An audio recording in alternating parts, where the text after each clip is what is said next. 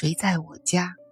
海灵格家庭系统排列第六章第八节：感觉的分类。海灵格说，派生感觉并没有同样的羞耻界限。表达派生感觉时，很可能惹人耻笑。你不会相信派生感觉能照顾你。派生感觉有一些感染力。他们是戏剧化的，是令人兴奋的，并会产生活生生存在的假象。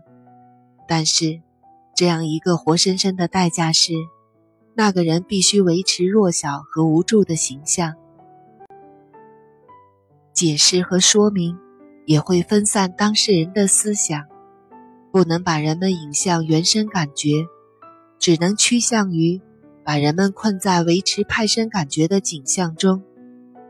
例如，悲伤可以是原生的或派生的。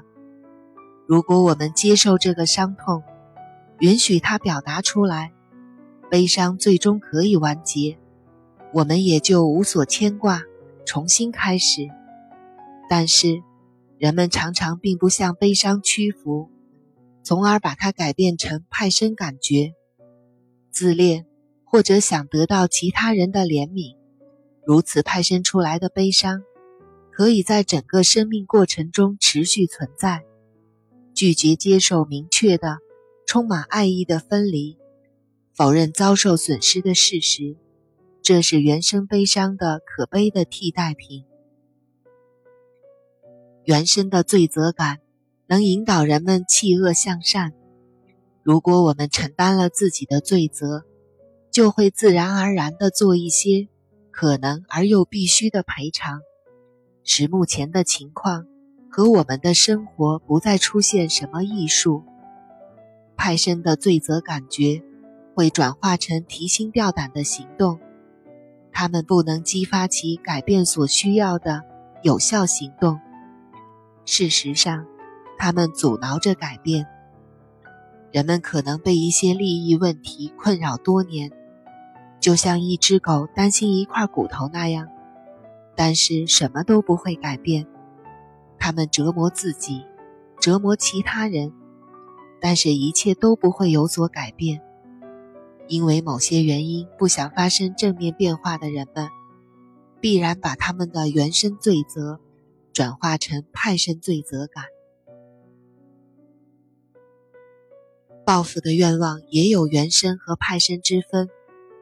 原生的报复允许调解，当他让受伤者和伤害者双方都能得到解脱时，它便是恰当的。派生的复仇让伤害持续下去，让系统的不平衡持续下去，并阻挠解决。世代流传下来的部族间的争斗就是一个例子。复仇者觉得需要为自己所受的不公正报复。他们的行动常常是针对那些没有做错事的人。愤怒也有原生和派生的形式。原生愤怒清理了一个关系，完结之后没有留下任何创伤。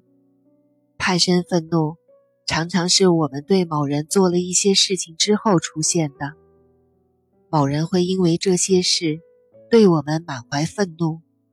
他表现出来的愤怒，正是我们引发出来的他内在的愤怒。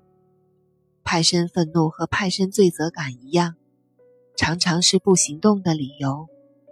在关系方面，派生愤怒有时会用来回避表达自己的要求，就好像我需要什么的时候，你从没有注意到。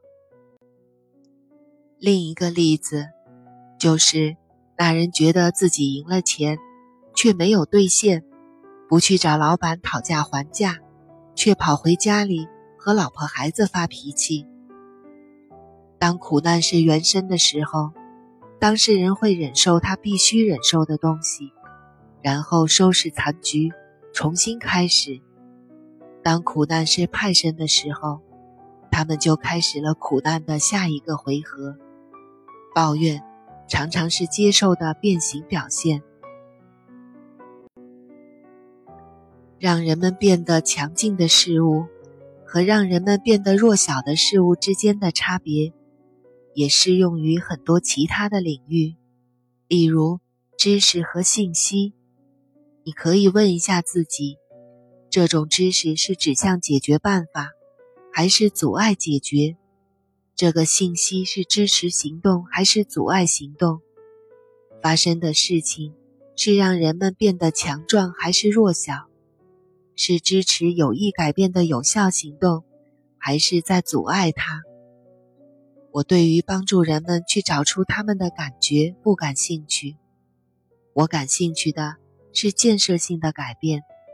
找出感觉有时会有帮助，但也经常妨碍改变。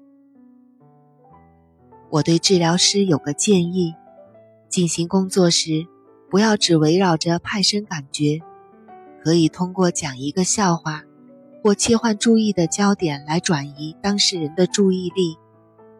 我们的目的不是改变当事人的体验，而是指导他们去注意原生感觉，那才是找到解决方法的首要条件。